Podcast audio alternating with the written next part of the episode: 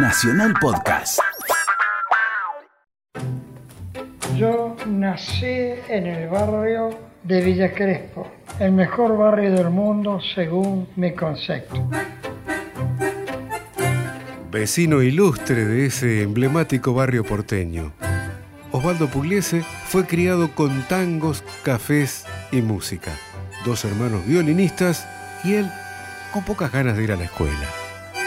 Había terminado el cuarto grado en la escuela. Entonces voy le digo a mi viejo, no quiero ir más a la escuela, porque no me gusta. ¿Y qué querés hacer? Trabajar. Al día siguiente me embufó en una imprenta. Un día cuando llego a mi casa de la imprenta me encuentro con un piano. Entonces me mira serio y me dice, esto es para que te porque estoy podrido de tener en mi casa violinista. Yo tocaba el violín de oído.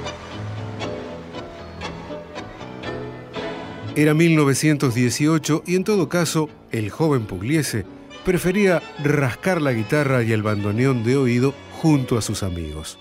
Pero pronto, su padre lo convenció de tomar clases con el maestro Antonio D'Agostino.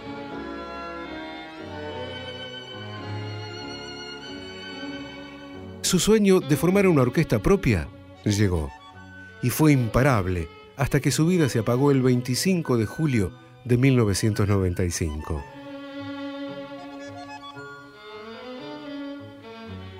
Eso fue en el año 39. Debutamos en el Café Nacional y nos ayudó muchísimo. Y salíamos de noche a buscar laburo con los clubes de barrio para ofrecer la orquesta. Pugliese también era un ciudadano comprometido con la sociedad. En 1935 impulsó el Sindicato Argentino de Músicos del que fue el afiliado número 5.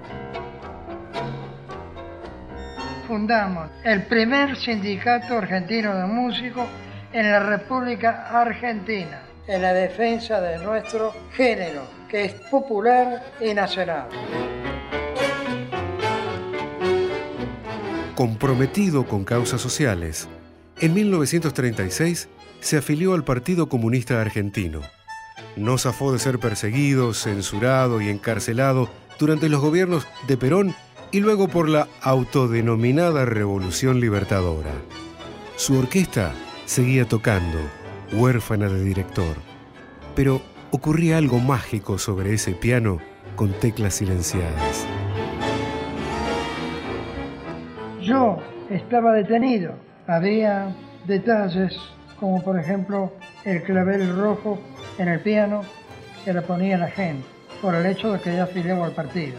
Además, había otras expresiones. Tiraban un globo. Libertad para Osvaldo Pugliese. Y si ustedes me lo permiten, el próximo tango va dedicado a mi querida vieja porque fue la primera que en realidad dijo al Colón. Perdón.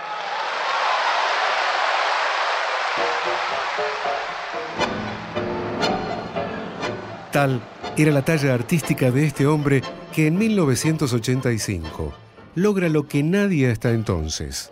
El 26 de diciembre de ese año, para festejar su cumpleaños número 80, su orquesta tocaría en el Teatro Colón de la ciudad de Buenos Aires. Fue el primer transgresor del compás del 2x4, precursor de figuras como Astor Piazzolla y Horacio Salgán, pero a Osvaldo Pugliese todo el mundo lo aplaudió de pie. Ni el tango ni su talento tuvieron fronteras. Osvaldo Pugliese, al maestro, con cariño. Una realización de contenidos de Radio Nacional.